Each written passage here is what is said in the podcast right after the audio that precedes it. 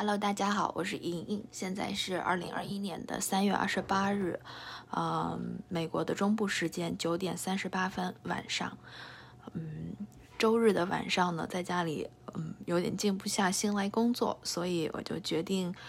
啊，录一期播客。而这一期播客在录制之前呢，我是有认认真真的写稿，这是我录了几期播客以后第一次，啊，非常认真的写了一个稿子，啊，原因是因为。我在录制的之前就已经决定说，我等把这期节目录好了、整理好了以后，我会发到我的高中校友群里面。嗯，这对我来说是非常有挑战性的，因为。啊，很在我一开始准备播客节目的时候，我就在我的前几期节目里面讨论了，我一直不是很想好会会平衡这个播客被我定义成所谓声音日记它的私密性和它被放在互联网上的公开性。那如果我决定把它放到校友群、校友会的群里面呢？啊，相当于是我在刻意的打破这一期播客的私密性。我希望它能够更公开，可以引起更广泛的讨论，或者是，呃，让别人更了解我。啊，这个产生这个想法的最直接的原因，是因为在过去的几天里，我收到了很多间接的啊转发到我这儿来的对我的评论。嗯，就是在私下里面骂我说他真女权啊，他做研究做魔怔了，他一点都不接地气，在国外待久了自由惯了这些。啊，我个人是有些失望，但是这也是必然。当你在公共场合发表了一些言论以后，啊，一定会引起一些人的不适，而一定会有人非常公开的去给你贴一些标签。那这个是在我的意料之中啊，当然内心会有一点失望，但是我也在想说，啊，有没有更好的方式可以让我们更更好的沟通，去了解彼此呢？呃，上周我在听一期播客。那期播客的嘉宾方可成教授就说了，他觉得在互联网上用文字为媒介去沟通，可能它的亲密度没有那么高。相比之下呢，声音给人的亲密度感觉亲密感就会更高一点。比如说，啊，你在微信群里面看到我的文字，你可能会在脑子里面想象我是一个什么样的人。啊！但是你听到我的声音以后，你会对我又有一个另外一个层面的想象啊！声音会给人产生一种更加亲近的感觉。那相比声音，可能视频、影像资料会是有个更高亲密度的啊信息沟通的媒介啊！这也解释了很多人喜欢看 vlog，但是啊，我自己是不啊没有这个做视频的打算的，所以我就想说，那我为什么不借助声音做一期播客？发到我的校友群里面，让一些啊朋友听着我的声音，听着我的声音去解释我为什么会啊产生了发起倡议的这个想法啊。所以今天晚上呢，当我不想工作的时候，我就坐在家里面去回忆了一下这几年和这段时间我的一些个人经历，我读的一些书和我所做的一些研究，想一想哪些是和哪些哪些经历它是塑造了。呃，我现在的思维模式，啊，让我看到当呃校友会在组织了一个活动，并把它命名为“学长来了”的时候，嗯，我的我会比较敏感的指出这个问题可能是有问题的，我们需要在群里面去讨论，我们是否是否需要更改这个问题。那言归正传啊，啊，第一个映入到我脑海里面的我的过往的回忆就是。嗯，我有一次和我的一个亚裔朋友走在路上，我们走在学校的绿街上。绿街是我们学校，因为我现在所生活的地方是一个美国乡下非常平。不是非常，但是相对比较偏远的小镇、小小小市里面，所以其实啊是那种典型的地大物呃很大，但是有一条街道是在校园的最中心。那这条街道的上面有很多餐厅、超市啊、商场，那自然而然这个街道上面的公寓就很贵。我们就走过了那个非常贵的，几乎是位于学校正中心的一个很楼层很高的公寓，去看了一下公寓的一楼上面的广告牌是什么样子的。啊，放眼望去，你就会看到那个广告牌上是一个游游泳馆，而游泳馆的里面呢，大家都在游泳，然后你就会看到大部分都是白人男性和白人女孩啊，大家一边游泳或者是在啊游泳池边上喝着果汁，非常休闲放松的样子。那这个广告牌给别人释放的信号就是，这是一个高级公寓，你在里面不仅有非常高级的设施，同时也有着很好的配套设施。而在这里面享受配套设施的，通过这个广告所反映出来的很多都是白人，啊，可是如果你仔细的去打听一下，很住在这个公寓里面有很多都是亚裔的学生。相比之下，呃，那为什么亚裔的学生他就没有可见度呢？就 invisible 就不可见了呢？而广告牌为什么要就是只在只表现出呃呃白人男性和女性在这里放松休闲享受着美好的公寓的形象呢？这是啊很久以前和我的朋友讨论到的第一个问题和我们在生活中观察到到的现象。第二个就是，如果你去看一下，呃，在过去的十几年内，好莱坞或者是呃欧美的一些啊比较著名的影影片里面。啊，亚裔的演员，不管是男性还是女性啊，他是以一个什么样的形象出现的？啊，其中一个非常典型的形象就是带着一点口音，对吧？或者是开着一个中国餐馆。如果是男的话，有可能是大腹便便的，或者是个子也不是特别高，有点哗众取宠那种形象。这种个东，这个呃，对于亚裔的这种蔑视或者是不尊重的，以这种形象出现在荧屏上，已经不是说，呃，是呃偶然象现象了。这是过去十几年甚至几十年来在西方媒体上，呃，在大众在媒体传播一些呃内容的时候，对于亚裔的一些刻板印象，而这些刻板印象是。作恶有很深的对人的思维产生很深的影响的。我的朋友是在美国长大的，呃，韩裔美国人，他就告诉我，他在读书的时候，在读高中的时候，如果你去承认你的韩韩国血统的话，或者承认你亚裔的那个部分的时候，你是很危险的，你有可能会因此被 bully，就是被因此被暴力对待的。也就我觉得在这个过程当中，大众媒体对于亚裔形象的污蔑化，在起到了推波助澜的。作用，当你从小观看着这样的影视作品长大，你自然而然心里面，啊，你就不不愿意去了解真正的亚裔是什么样子的，然后你甚至会暴对他们暴力对待。所以这个事情给我的一个启发就是。我们应该要非常批判性的去看待啊，我们平时在生活中、在影视作品中和在互联网中所看到的图片、形象和文字，啊，它一定你看上去是你拿起了手机，点开了一个 app，沉浸在互联网世界，看上去你拥有着一定的主动权，但是其实，在无形之中，你的思维模式一定是被你所看到的内容塑造了的。所以，如果你没有一个批判性阅读的，呃，或者是批判性思考的能力的话，你会在无意之中就会被一些内容所影响到你的思维。但是，除了要求个人要有批判性阅读或者批判性思考能力，我觉得这个社会还有一个，啊，更高的。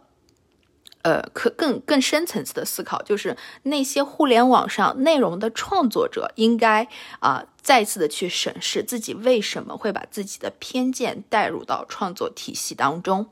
那这也是最近一些大的科技公司在思考的问题，比如说像微软，他们现在就开始思考，在设计自己产品的时候，如何更 inclusive，更有包容性。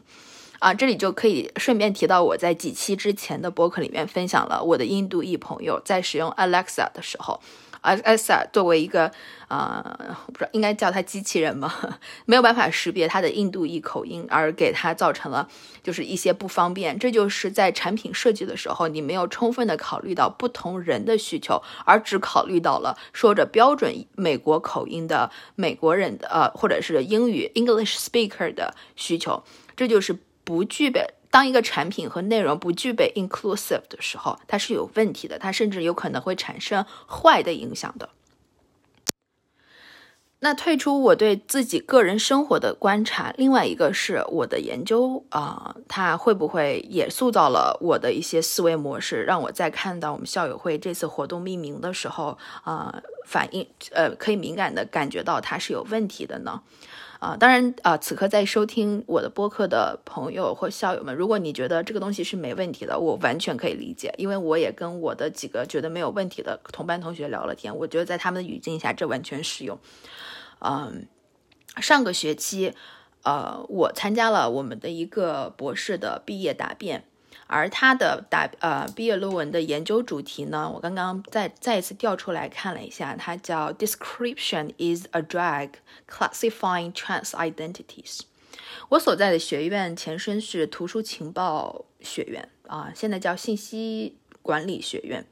啊。我们其实是培养很多图书馆员的。图书馆员的一个很重要的角角角色，在社会当中就是编目。比如说，你到图书馆去借一本书，那上面都会有一个呃码，就是有个小标签上，小标签上面会有一串数字，它其实是有一定的含义的。同时，你在网上搜这本书，那就会有一些关于这本书的描述，比如说它的作者是谁，它的作者的性别是什么，这本书是什么时候出版的，这些基本信息的描述。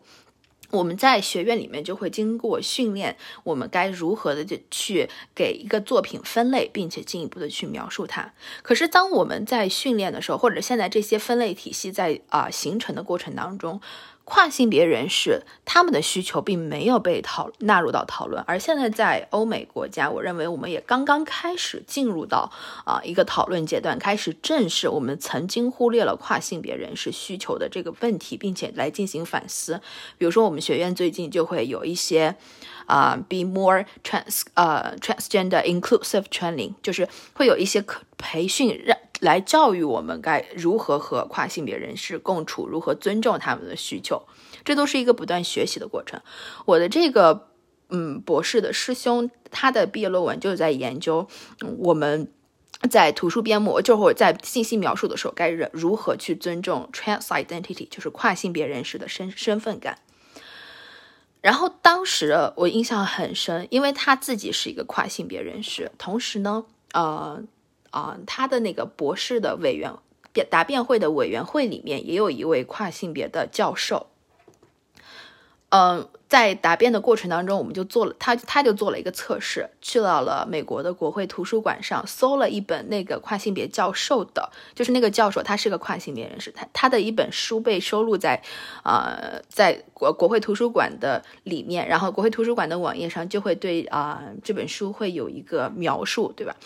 其中有一个字段是性别，而其实是用来描述啊作者的性别的。那因为啊作者是跨性别人士，所以啊国会图书馆就更新了他的内容，上面指出他是一个跨性别人士，并且在下面有一个更详细的字段指出他是在哪一哪哪哪哪年啊变成一个跨性别人士，给出了更多细节的信息。在我看来。我如果不是当时在那儿，我都不觉得这个东西有问题。我觉得这不就是反映了客观事实吗？但是我那个那个场面，我觉得我一辈子都不会忘记。那个在当时那个现场，那个教授因为不是我们学科背景了，所以他其实应该不会去国会 图书馆上搜关于自己的描述是怎么是什么样子的。他当时看到。国会图书馆上把公开了他的跨性别的这个身份，然后还给了一些更多的细节的时候，他非常的吃惊，然后再说了一句 “This is wired”。我觉得在那个语境下，他当时如果可以说的话，他应该是说 “Fuck you, this is ridiculous”，对吧？就是也就是说，国会图书馆就这是非常荒唐的，在他看来，因为他可我我没有。机会和他有更多的对话，去了解他说出这句话背后深层的呃原因和想法。但是很明显，在他的他的当时的反应就可以告诉我们说，他对这个描述非常的不满意，甚至觉得被冒犯到了。这是一个新的议题，我们全社会都在思考，在面对我们呃，在一个社会，在一个变得更加包容的社会里面，啊，小到个人，大到一个组织，啊，再大到一个社会，我们应该要如何的去面对，甚至制定一些政策，去帮助我们，呃，面对这个不断进步的社会。那国会图书馆的图书馆员，应该说是在世界范围内接受过最好的编目培训的图书馆员，他们都可以。犯出这样的错误，那其实对我们来说，我们应更应该时刻的自省啊，有着自我批判性的呃意识来啊思考自己每天的行为表行为和语言表达。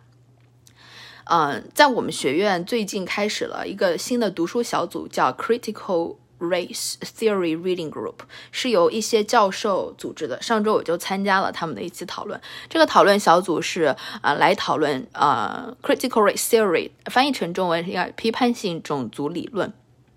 就是去呃思考说，这个社会上啊，我们如何是系统性的压迫了啊有色人种或者是呃少数族裔，嗯。我在跟我的导师聊到这个事儿的时候，他跟我说，这是一个非常好的现象，就是因为教授们也意识到，他们曾经读大学，呃，在接受在学院里面接受培训的教经历，已经不能够满足他他们在这个社会，在二零二一年的今天去做研究的对他们的要求了。而这对于批判性种族理论的思考的加深，我觉得无异于啊，一定是受到了去年 Black Lives Matter 和最近的啊 Stop Asian Hate 这两场社会运动的推动的。当然，美国的平权运动已经不是说是最近的事儿了，它在这几十年来就一直都在推进，但是发展到了这个。二零二零年和二零二一年，他的程度已经到了，就是啊，学院派里面开始自我反思，白人的教授们要开始自我反思，并且组成读书小组去了解他们在学院接受培训的时候缺失的那一块。所以我看到我的那些比我优秀百倍、千倍的教授们尚且。能够抽出时间在不断的学习，不断的去尊重这个社会的平权运动，那我自己更更应该要啊，不断的去学习和身边人和身边的人对话，还有表达，甚而且要在适当的时候以行动来表达我的观点。那这一次，当我在群里面发起了呃倡议书的第二天，嗯。我收到了一些评论，认为我在啊小题大做啊，因为命命名可能只是一个小事儿啊。我其实有点不知道我是不是，在我看来我不我不小题大做，但是我非常理解那些觉得我在小题大做的人，所以我最后也想要分享一个啊，我在发起这个倡议的第二天，我看到的我的好朋友燕仔他在微博上发出来的一段话，他呢是在法国读法学博士。嗯，他在他的微博上分享了一段他们最近最近在法国掀起的运动，呃，就也就是在呃写邮件的时候如何去更改你跟别人打招呼的方式。我想简单的阅读一下他的微博的主要内容。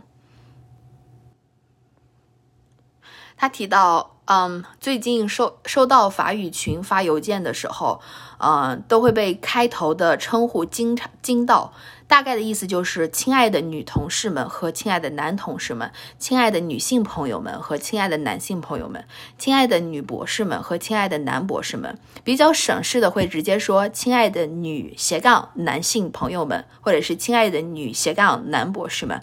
他说：“我一开始呢，以为法国人说话一直这么费劲，后来和一个朋友聊天才发现，这是大概这几年才开始纠正的法语里面的性别问题。”以前呢，只要所称呼的群体里面一旦有男性，就直接会用阳性词汇，即使是九十九个女性和一个男性的群体。